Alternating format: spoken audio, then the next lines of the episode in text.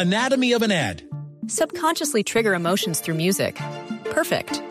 Define an opportunity. Imagine talking to millions of people across the U.S. like I am now. Identify a problem. Creating an audio ad is time consuming. Offer a solution. Utilize cutting edge AI. Imagine creating all that in under 30 seconds. Well, we did to create this ad. To learn more about AI in the audio industry, download the white paper from audiostack.ai. La vida en familia y las relaciones entre sus miembros. Generaciones Blue. Estamos cambiando el mundo de las familias colombianas por Blue Radio y bluradio.com. La nueva alternativa.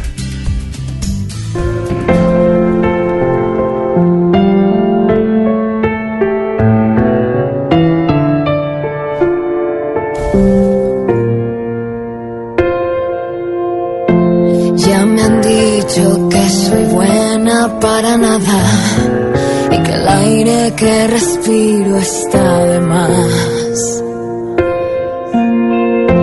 Me han clavado en la pared contra la espada. He perdido hasta las ganas de llorar. Pero estoy de vuelta, estoy de pie y bien alerta. Eso del cero a la izquierda no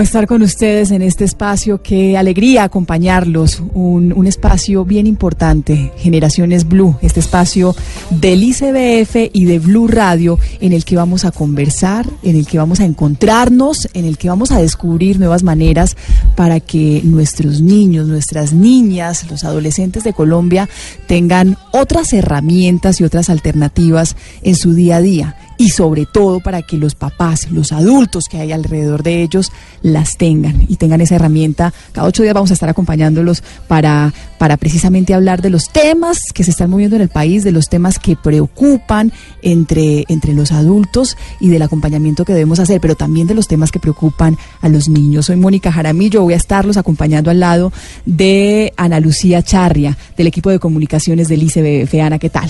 Hola, ¿qué tal, Mónica? Un saludo para ti y para todos nuestros oyentes. Pues feliz con esta nueva alianza del ICBF y Blue Radio.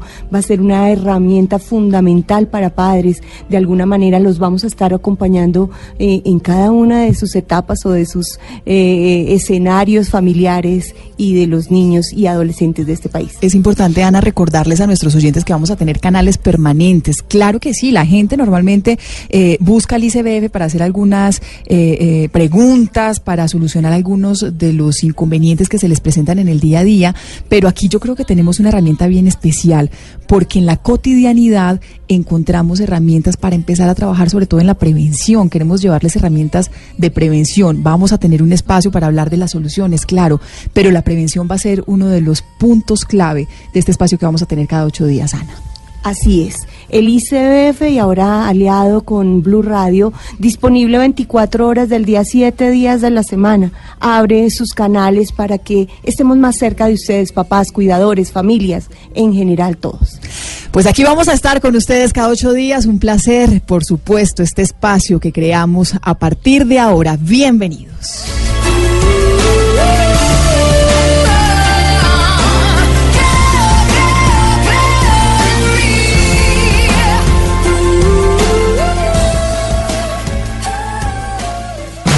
En Generaciones Blue, las noticias de la semana. Una de las noticias por estos días, que además es una buena noticia, una noticia que nos llena también de orgullo y de optimismo. El primer centro de desarrollo infantil bilingüe va a estar en Barranquilla. Se pone en marcha este primer centro de desarrollo infantil bilingüe del país, eh, por supuesto con énfasis en el idioma inglés para la atención integral de las niñas, de los niños de la primera infancia, en el marco de la política de Estado de cero a siempre. 160 pequeños barranquilleros, más o menos, 160 pequeños barranquilleros van a contar ahora con esta educación inicial aprendiendo un segundo idioma, pero van a tener otros elementos importantes, la alimentación con el 70% del requerimiento nutricional diario para su desarrollo integral, recreación, cuidados por parte de un talento humano calificado. El impacto es muy positivo y así nos lo hizo entender Katia Nule. Ella es la primera dama de Barranquilla que nos habló de esos beneficios que trae para la ciudad este Centro de Desarrollo Infantil Bilingüe. Bueno, es una maravilla para nuestros niños porque van a aprender una segunda lengua, es una ventaja para ellos. Yo como madre que sé eh, lo importante que es que un niño llegue a un colegio ya sabiendo una lengua, es muy importante, son unas ventajas increíbles. Agradecidísima con la doctora Karen por haber pensado en Barranquilla y pues que cuente con todas las herramientas que desde acá, desde la alcaldía de nuestra ciudad podemos ofrecerle. Y hay otra noticia también importante que se da en el marco de la conmemoración del Día Internacional contra el Acoso Escolar. El Instituto Colombiano de Bienestar Familiar, el ICBF, y el Ministerio de Educación Nacional lanzaron la campaña nacional por la convivencia escolar como una estrategia para prevenir el acoso, la intimidación y la violencia en los colegios. Las jornadas eh, permitirán movilizar a la comunidad educativa y a las diferentes entidades alrededor de la convivencia escolar, generando esos compromisos institucionales, esos compromisos ciudadanos, compromisos personales frente a la eliminación de prácticas que afecten negativamente el clima escolar y la convivencia de nuestros pequeños.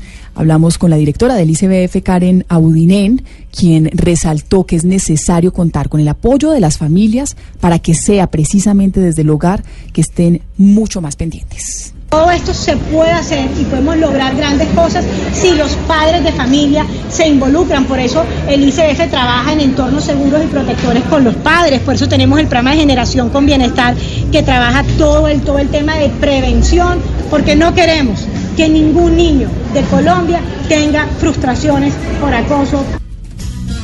No queremos frustraciones por acoso en nuestros niños y niñas en el país. De eso vamos a hablar en segundos con expertos del ICBF, con, eh, con un coordinador de una, de una institución educativa que nos va a contar las experiencias claras y prácticas de lo que pasa en el día a día en los ambientes escolares de nuestras instituciones. En segundos hablamos precisamente de eso, de la convivencia escolar. El ICBF y Generaciones Blue estamos cambiando el mundo de las familias colombianas.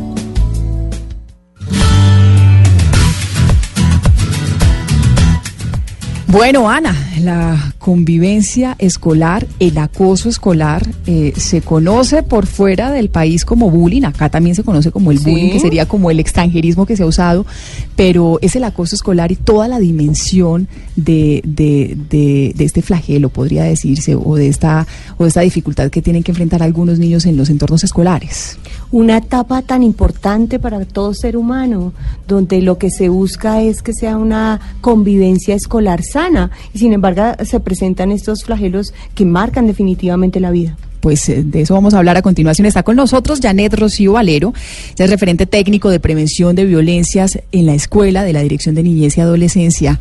Janet, ¿qué tal? Bienvenida. Hola, Mónica, muchas gracias por esta invitación. Eh, un saludo especial para toda la audiencia. Gracias, gracias por acompañarnos. Y Ricardo García, que es coordinador de convivencia del gimnasio San Ángelo. Esto es al norte de Bogotá. Ricardo, ¿qué tal? Sí, muy buenos días, Mónica. Muy buenos días para todos los integrantes de la mesa y para todos los oyentes, principalmente los niños, niñas y adolescentes de nuestro país. Eso va a ser bien importante porque queremos dar esas herramientas. Este es un espacio para conversar con los grandes, pero también con los pequeñitos, quienes nos estén escuchando y también tengan conciencia de todo lo que pasa en en los ambientes escolares. Deberíamos empezar, Ana, eh, eh, yo, yo creería que, que con el tema del acoso escolar, definiendo qué es el acoso escolar y cuáles son esas características. Yo creo que la persona indicada para, para mencionarlo es Janet Rocío, que es la referente técnico de prevención de este tipo de violencias. Janet.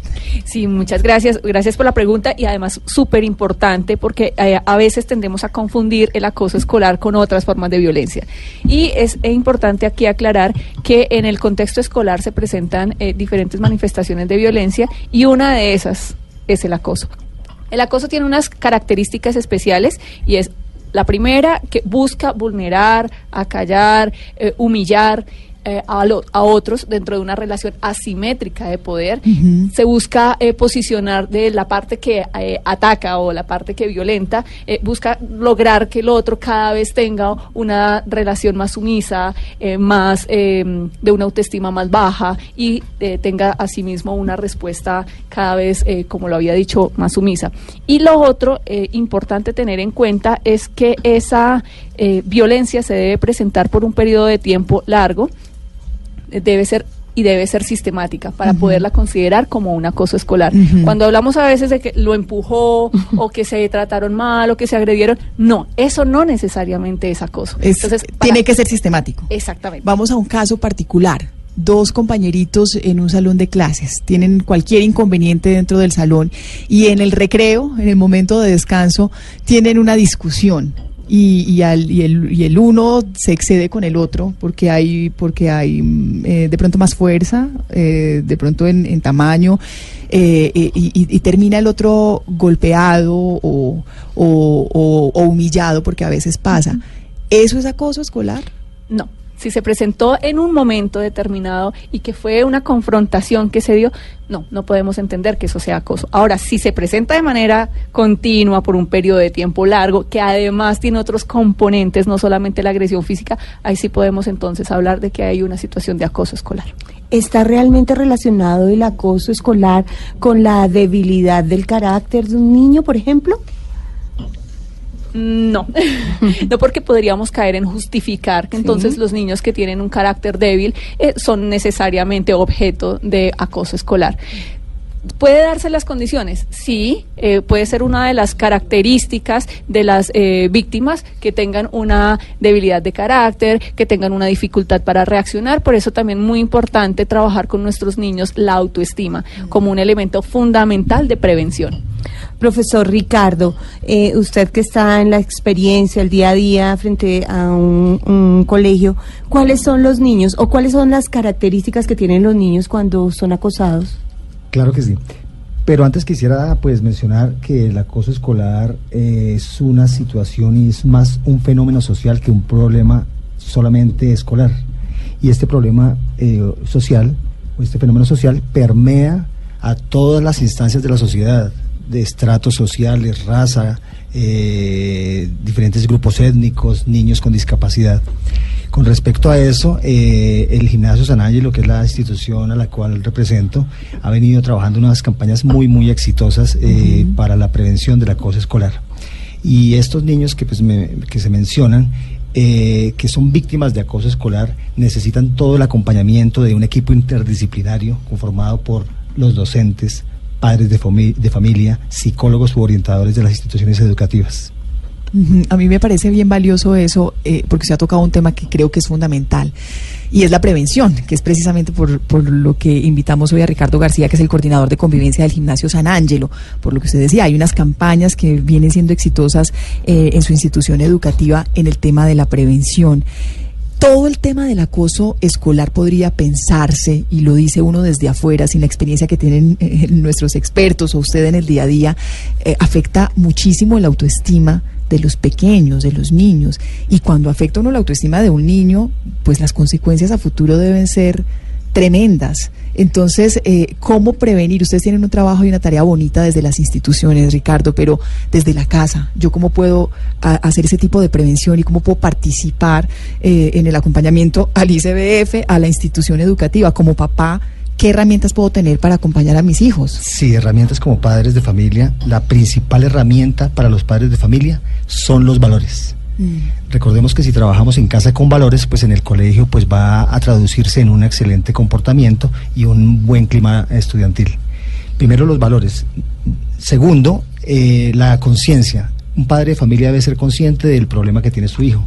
Si el padre de familia no reconoce que su hijo está siendo víctima de acoso escolar, como no reconocer de pronto una enfermedad que tiene su hijo, o no reconoce que su hijo es un victimario o un agresor en el caso de acoso escolar, pues va a ser muy, muy difícil poder ayudar tanto a la víctima o al victimario eh, para mejorar su- o solucionar su, su comportamiento equivocado. Usted ha tocado también un tema importante.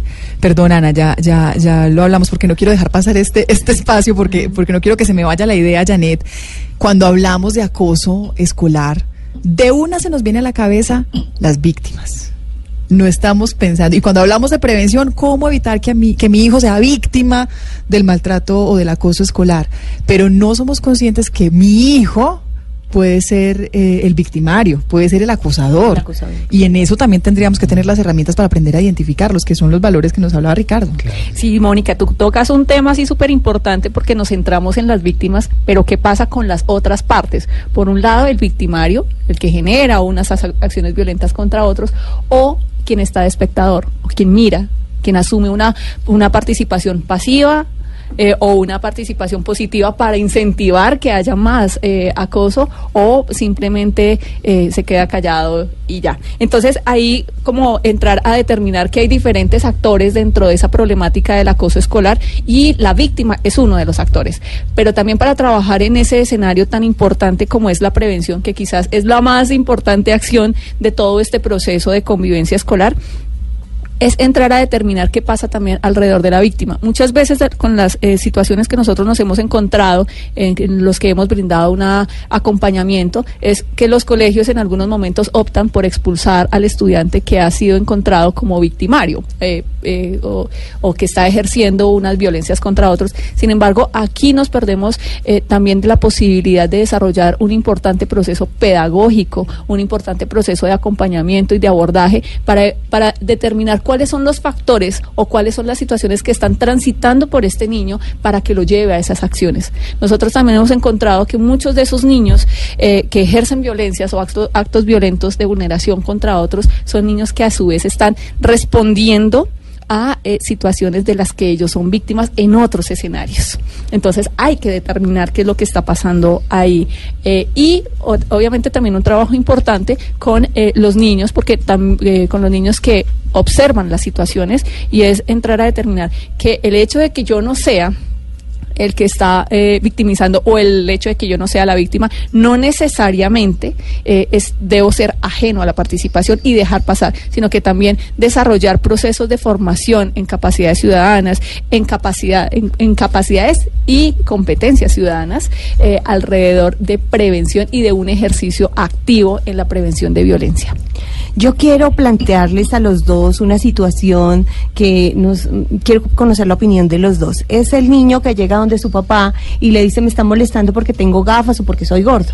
Y la reacción del papá, y me siguen molestando y me siguen, o sea, aparentemente es un caso de acoso según lo que ustedes han manifestado. Pero resulta que el papá le dice, ay mire, no les pare bolas. Usted tiene gafas porque necesita las gafas y además se ve divino, no pare bolas, siga estudiando, mijo, que eso no pasa nada. Eso, eso no les pare bolas. Y el chino se va para su colegio.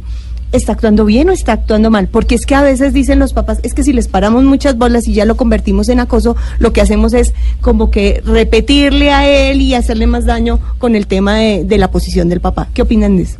Bien.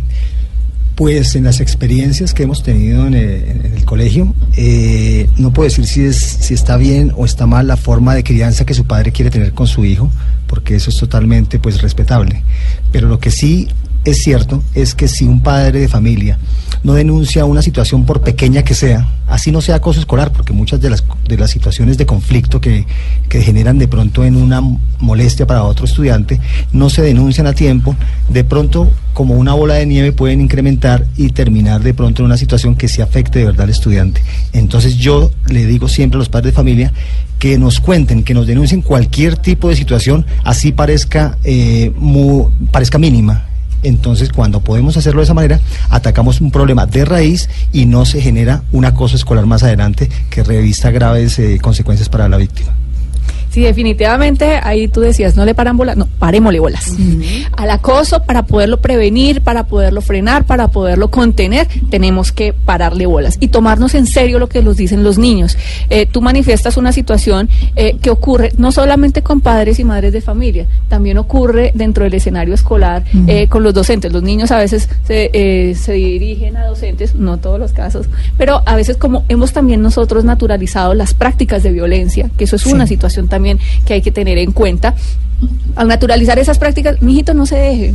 O entonces estamos incentivando que el niño vaya y entonces ejerza también violencia. Y, y hay muchos papás que dicen, si le están pegando y veo que usted no se defiende, lo castigo. Sí, sí, sí. Exacto. Entonces aquí realmente Mm. no estamos generando un proceso de interrupción de los ejercicios de violencia, sino que lo estamos continuando de manera diferente y estamos legitimando también eh, eh, la violencia en los diferentes escenarios. Entonces, el primer elemento es eh, eh, tomarse en serio eh, las denuncias que hacen los niños y empezar a tomar determinaciones de prevención.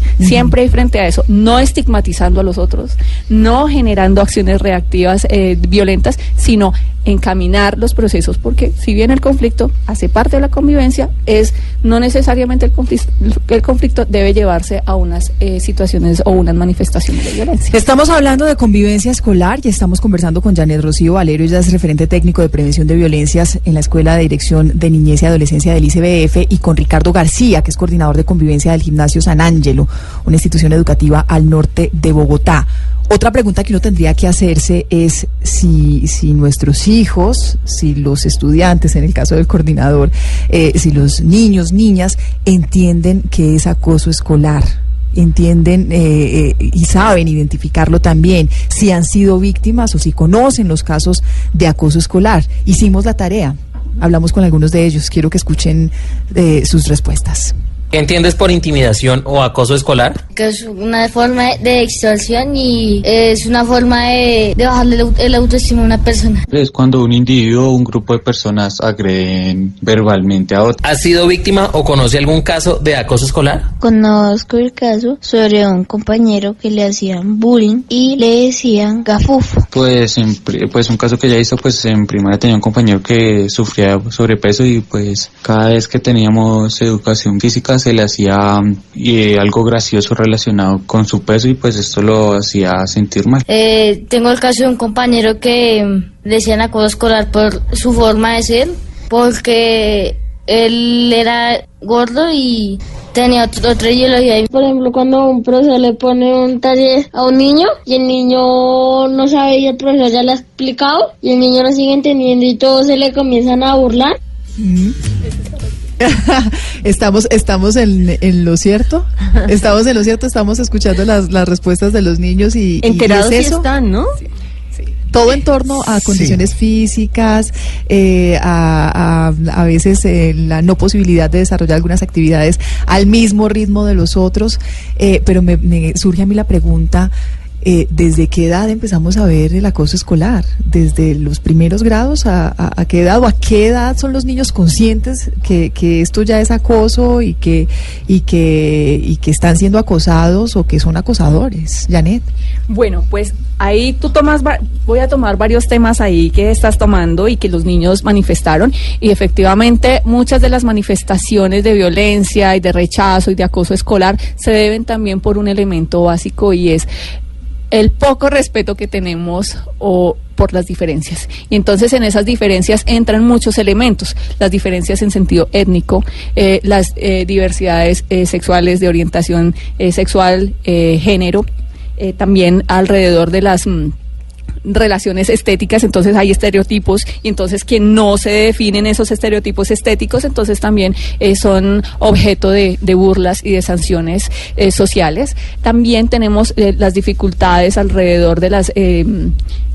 ¿cómo decirlo? La, digamos, los niños que están en una condición de discapacidad, eh, bien sea eh, cognitiva o bien sea física, también eh, son susceptibles a esos ejercicios eh, de acoso escolar, precisamente porque tenemos que desarrollar un proceso muy fuerte eh, alrededor del respeto por las diferencias y, eso todo lo que la las casa, diferencias ¿no? Sí. Eso es ese alimentar. Bueno, hay un personaje que mencionan los niños en los comentarios que hacían y que juega, pienso yo, un papel muy importante dentro de las aulas y es, son los profesores. ¿Qué papel juegan, profesor Ricardo? tienen un papel muy, muy importante eh, para prevenir el acoso escolar. Ellos son los principales detectores del acoso escolar en un aula de clase. ¿Cuál es su responsabilidad? Uy, hay bastantes responsabilidades y las contempla la ley 1620 de 2013. Pero más que eso es la conciencia de, de este problema de acoso escolar y cómo poder evitarlo en el aula de clase. Entonces yo siempre digo a los profesores, tienen que anticiparse ante una situación de acoso escolar. ¿Cómo se anticipan? Si evidencian que cada vez que un niño participa y ve, bur- eh, observa burlas, observa algunos comentarios, algunas caras que pueden eh, pensarse que hay acoso escolar, de una vez empezar a atacarlos. Si hay unos grupos, si va a ser un trabajo en grupo, por ejemplo, y lo deja un trabajo libre, pues los niños o, o- o para escoger, la- o sea, tienen libertad para escoger sus grupos, los niños van a escoger siempre los mismos compañeros y va a quedarse siempre el niño más tímido, el niño de pronto que tenga una dificultad de aprendizaje, se va a quedar solito. Entonces siempre le digo a los profesores que, que por favor ellos mismos hagan los grupos, conformen los grupos. Pero también quería aportar un poquito a lo que, a lo que decía Janet y a la pregunta también que hacía Mónica, y es que si los niños son conscientes, yo creo que los niños no son conscientes en, en edades tempranas, pero ahí está el lugar, para complementar también lo que dice Ana Lucía, en dónde está el profesor. Los profesores tenemos que capacitar, tenemos que formar a los estudiantes. Los niños van al colegio a aprender matemáticas, ciencias, español e inglés, sí, claro que sí, pero los niños van al colegio a socializar y también debemos enseñarle eso y también complementar toda la enseñanza que se ha hecho en casa y toda la formación.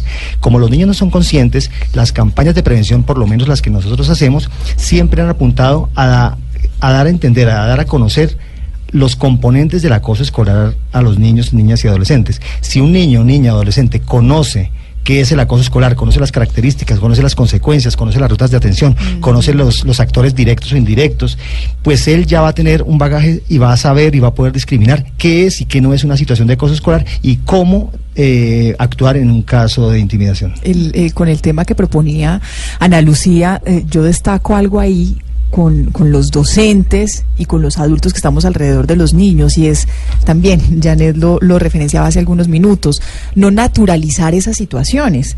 Leía en estos días un artículo de un rector de una institución educativa norteamericana y el rector decía, si un niño o uno de sus estudiantes supera el, cuart- el octavo grado de, de- de- de educación en esta escuela, resiste lo que sea en el mundo. No, no se vale pensar que, que esas situaciones lo van a hacer más fuerte, porque a veces hay papás también en medio de, de la ignorancia alrededor de estos casos que piensan lo mismo. Si el niño resiste en el colegio el bullying, el maltrato, el acoso, como quiera llamarlo, va a resistir lo que sea de ahí en adelante. No lo sobreprotejamos, eso es una, esa es una visión errada que tenemos, pero que muchos padres tienen también en nuestro país, y muchos profesores y muchos rectores tienen en, en nuestro país. Y ahí la contrarrespuesta, y si no resiste, entonces nos vamos a lamentar que los índices de, hay unos índices de suicidio o una de las eh, acciones motivantes de situaciones de conducta suicida que se deben también a situaciones de acoso escolar. Entonces nos vamos a poner entonces en esa dinámica del más fuerte resiste y el demás no. O sea, yo creo que ya superamos también esa ese debate y hay que fortalecer, o sea, el- los humanos somos seres sintientes. Y no por ser seres sintientes somos inferiores. Y el hecho de manifestar nuestras eh, emociones no nos hace inferiores. Y eso hay un chip que hay que tratar de, cambiar en términos culturales. y que nos hace falta a todos. Tenemos que ir redondeando ya el debate y creo que nos hace falta una parte muy valiosa y muy importante, es cómo solucionar esos casos de intimidación escolar.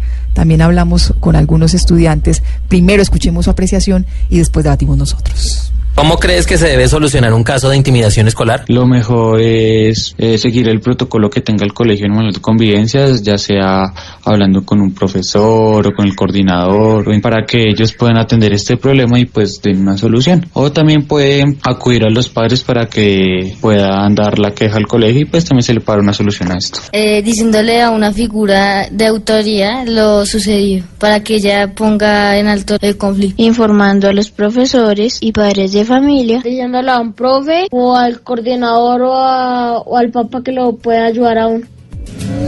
¿Cómo los escucharon? Sabios, ¿no? Exactamente, se tienen Ellos son clara los la que línea, saben. Sí, tienen la- clara la ruta. los, los adultos a veces no tanto, ¿sí?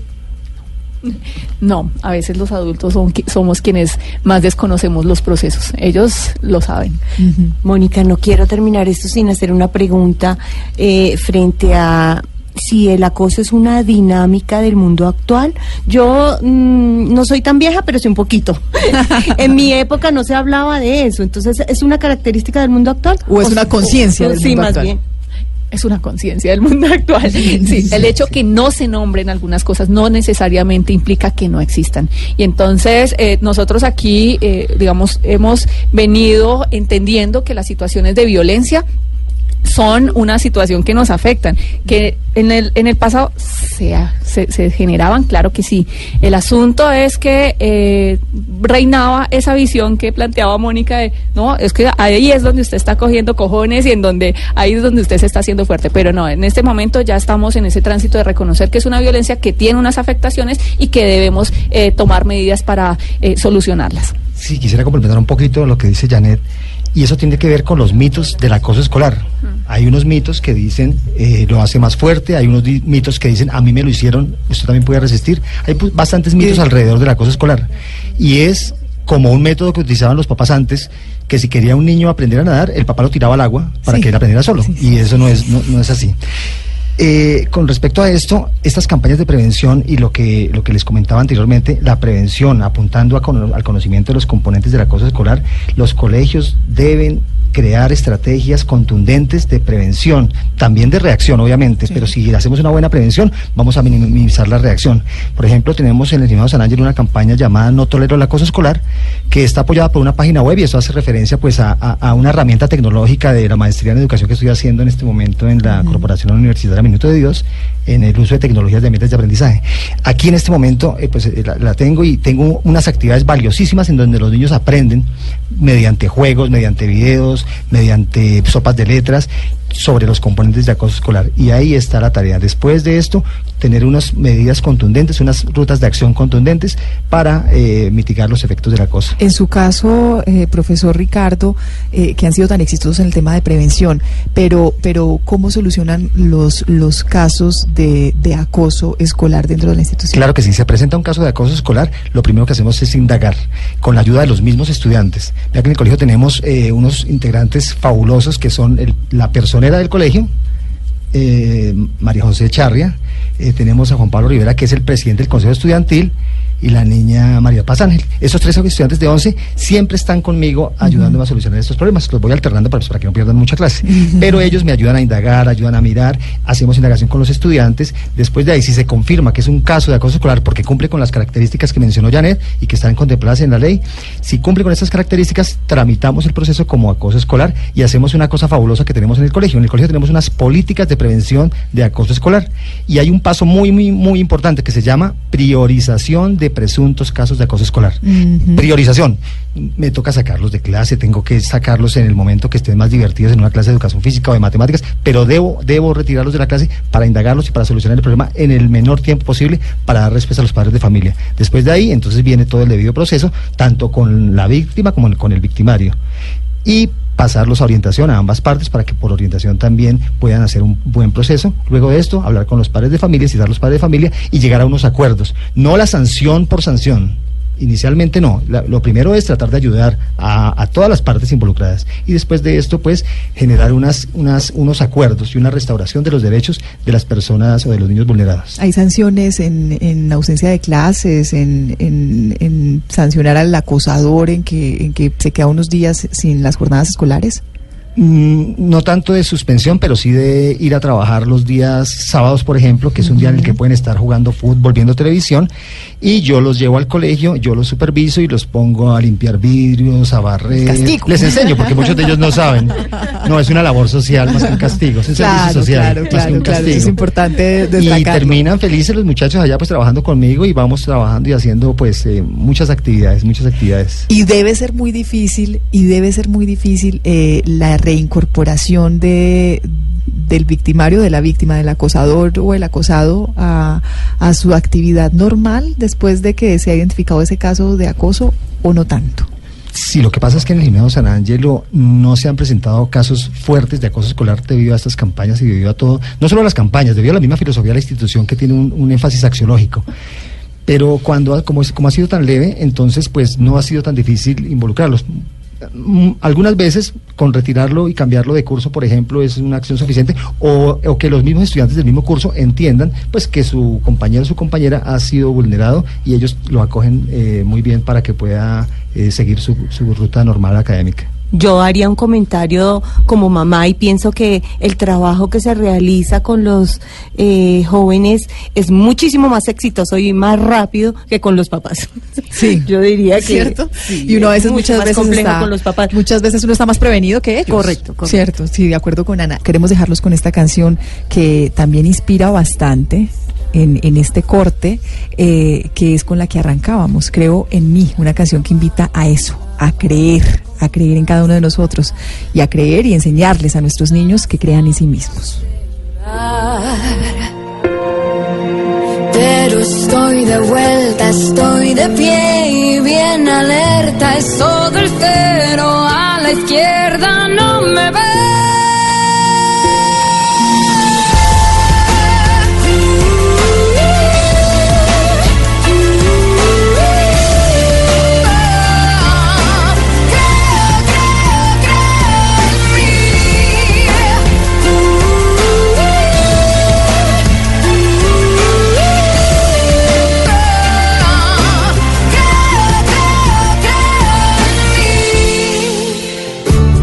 Instituto Colombiano de Bienestar Familiar y Generaciones Blue. Estamos cambiando el mundo de las familias colombianas.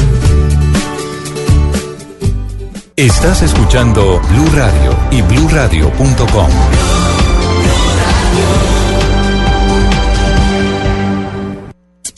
¿Qué tal una deliciosa torta? Unos ricos pastelitos, unas exquisitas galletas, un pan calientico, con harina de trigo, los farallones. Y es rico alimento, suave, rendidora. ¡Deliciosa y gustadora! Con el trigo de las mejores cosechas, harina Los Farallones. Calidad y rendimiento inigualable. En Generaciones Blue, pregúntele al ICBF. Y tenemos también en este espacio una oportunidad para conversar con ustedes, para responder algunas de las inquietudes. Arroba ICBF Colombia, arroba Blue Radio Co, numeral Generaciones Blue. A través de estas plataformas nos pueden escribir, enviarnos sus inquietudes. Los canales del ICBF están disponibles también 24 horas, 7 días a la semana. Y algunas de las inquietudes que han llegado a través de las plataformas del Instituto Colombiano de Bienestar Familiar las responde Carolina Gaitán. Ella es en, enlace de restablecimiento tipo B del ICBF. La primera pregunta, ¿cuándo interviene el ICBF frente a un caso de acoso escolar? Respecto a la intervención del Instituto Colombiano de Bienestar Familiar en los casos que se den en el marco del contexto educativo, es muy importante tener en cuenta que el ICBF hace intervención en aquellos casos que no se logran resolver desde el establecimiento educativo en el cual se presenta. Es importante que todos identifiquemos que este es como el primer llamado de atención que se hace a garantizar la atención de estos casos desde el colegio o la escuela en el cual se, se presenta ¿Qué es lo que las indicaciones que se han dado a lo largo de nuestros lineamientos y desde la misma ley? Cuando estos casos no logran ser resueltos en estos contextos, desde el Comité de Convivencia Escolar, que deben conformar todos los establecimientos, tanto públicos como privados del país, se debe activar la ruta de atención integral para estos casos. Y en esa activación de ruta, pues nosotros como Instituto Colombiano de Bienestar Familiar hacemos parte de las instituciones que lo conforman. Entonces ya a través del director o de los padres o de la persona que tenga conocimiento de la situación, nos deben informar a nosotros cuál fue la situación que se presentó, el protocolo de atención que se llevó a cabo por parte del establecimiento educativo frente al caso presentado. Y nosotros lo que entramos a hacer de manera inmediata a través de las autoridades administrativas competentes es una verificación de derechos para identificar cuál fue la, el caso de agresión escolar, acoso escolar o de ciberacoso que se presentó. Sumado a esto, nosotros en la verificación de derechos lo que identificamos es si este niño niño, niña, adolescente tiene vulnerado o amenazado adicionalmente un derecho para nosotros poder hacer como todo el proceso de restablecimiento de derechos que sea necesario frente a esta situación. Y otra de las preguntas que llega a través de las plataformas del Instituto Colombiano de Bienestar Familiar, ¿cuál es la ruta a seguir frente a un caso de violencia física en el ámbito escolar? Ahora bien, dentro de los casos de agresión escolar, nosotros tenemos los casos de agresión física que se puedan dar, que es lo que conocemos ya cuando los mismos compañeros del colegio se agreden de manera física. Si no hay un tema de una lesión, de una incapacidad, nosotros también entramos a hacer toda la atención al niño que fue violentado, pero también al joven o al niño, al adolescente que generó esta acción, el victimario que conocemos también. Entramos a identificar qué fue lo que generó la acción y como les decíamos inicialmente, sí hay un derecho asociado a esta, a esta situación, porque lamentablemente lo que hemos identificado es que muchos de los jóvenes o de las mujeres o hombres que están generando estas acciones pues también son víctimas de violencia al interior de sus hogares o que tienen unas historias de vida pues que han generado estas situaciones. Por eso la importancia de nosotros también hacer ahí como todo un proceso de verificación de derechos. Es importante tener en cuenta que cuando sí se genera ya una incapacidad médica eh, hacia la persona que fue agredida físicamente, pues el proceso ahí ya ingresaría a través de la subdirección de responsabilidad penal. El ICBF y Generaciones Blue estamos cambiando el mundo de las familias colombianas.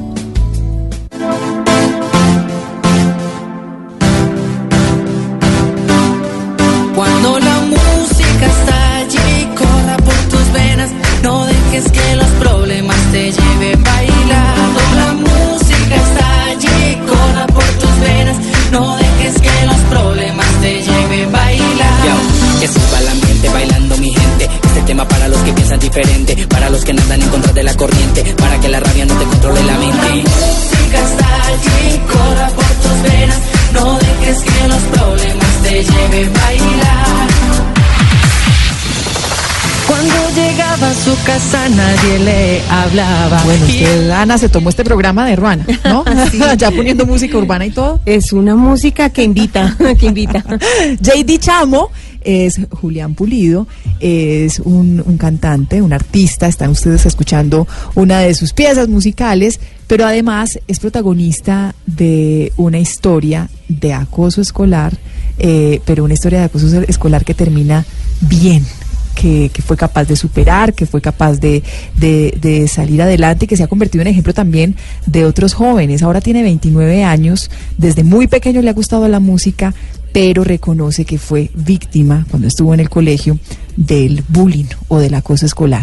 Julián, ¿qué tal? Bienvenido a Generaciones Blue. Bueno, muchas gracias ante todo por la invitación y pues muy contento, bien, bien, gracias a Dios, trabajando fuertemente y muy contento de acompañarlos. JD Chamo, ¿no? Así, así prefiere que le digamos o lo llamamos Julián. No, Chamo, como artista. como artista, Chamo. Bueno, usted tiene 29 años, ya estamos escuchando su música, la verdad es que es una, es una gran canción, nos, nos levanta los ánimos a esta hora del día, pero, pero hablábamos de la historia, eh, Chamo, de la historia que tuvo usted en el colegio, de, ese, de esa historia de acoso. ¿Qué fue lo que le pasó? Bueno, pues sí, desde noveno grado, pues yo, yo estaba entrando como en, áreas de la música, yo estaba como empezando a tocar guitarra, empezando como a, buscar ese talento y pues lastimosamente era un poco difícil, pues en el colegio sí tenía bastantes problemas porque pues los compañeros eran, eran un poco molestos con los famosos calvazos y muchas cosas que, que se ven en el colegio en cuanto a cosas escolar. Yo ya no quería ir a estudiar, nada, entonces pues encontré refugio en, en la música, como en, aprender más a tocar la guitarra, a cantar. Pues eso fue lo que más que todo me ayudó mucho como a, despejarme un poco de, ese mundo en el que estaba. No solamente, Chamo, tuviste la fuerza y la valentía para seguir adelante de una manera propositiva, sino que además trabajas para que otros salgan de esa situación de pronto difícil de la vida en que enfrentan una cosa escolar. Así es. Eh, eso es lo que queremos nosotros con nuestra campaña contra el bullying. Queremos llegar a los colegios y, abrir justamente esa puerta para los jóvenes para que dejen eh, ese como ese encierro en el que se encuentran, eh, ese miedo de llegar a estudiar, sino encontrar una salida en el arte, en la música para para poder así solventar y, superar esas situaciones. ¿Cuál es la tarea que haces en los colegios?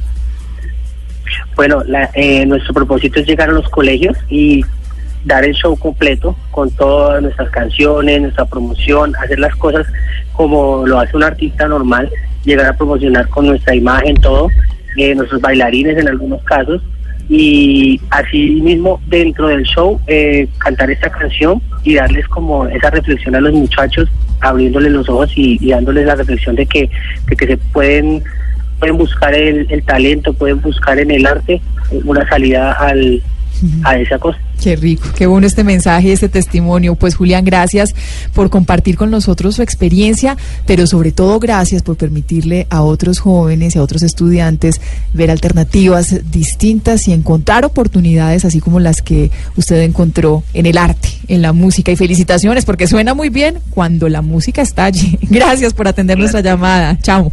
Y eso, eso es lo que queremos, que visiten nuestras redes sociales, nuestros videos oficiales, todas todas las visitas a los colegios y se den cuenta que sí es posible lograr cumplir sus sueños y que los muchachos pues se motiven cada vez más.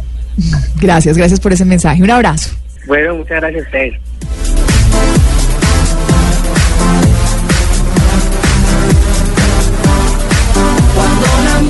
Música y corra por tus venas, no dejes que los problemas te lleven a bailar.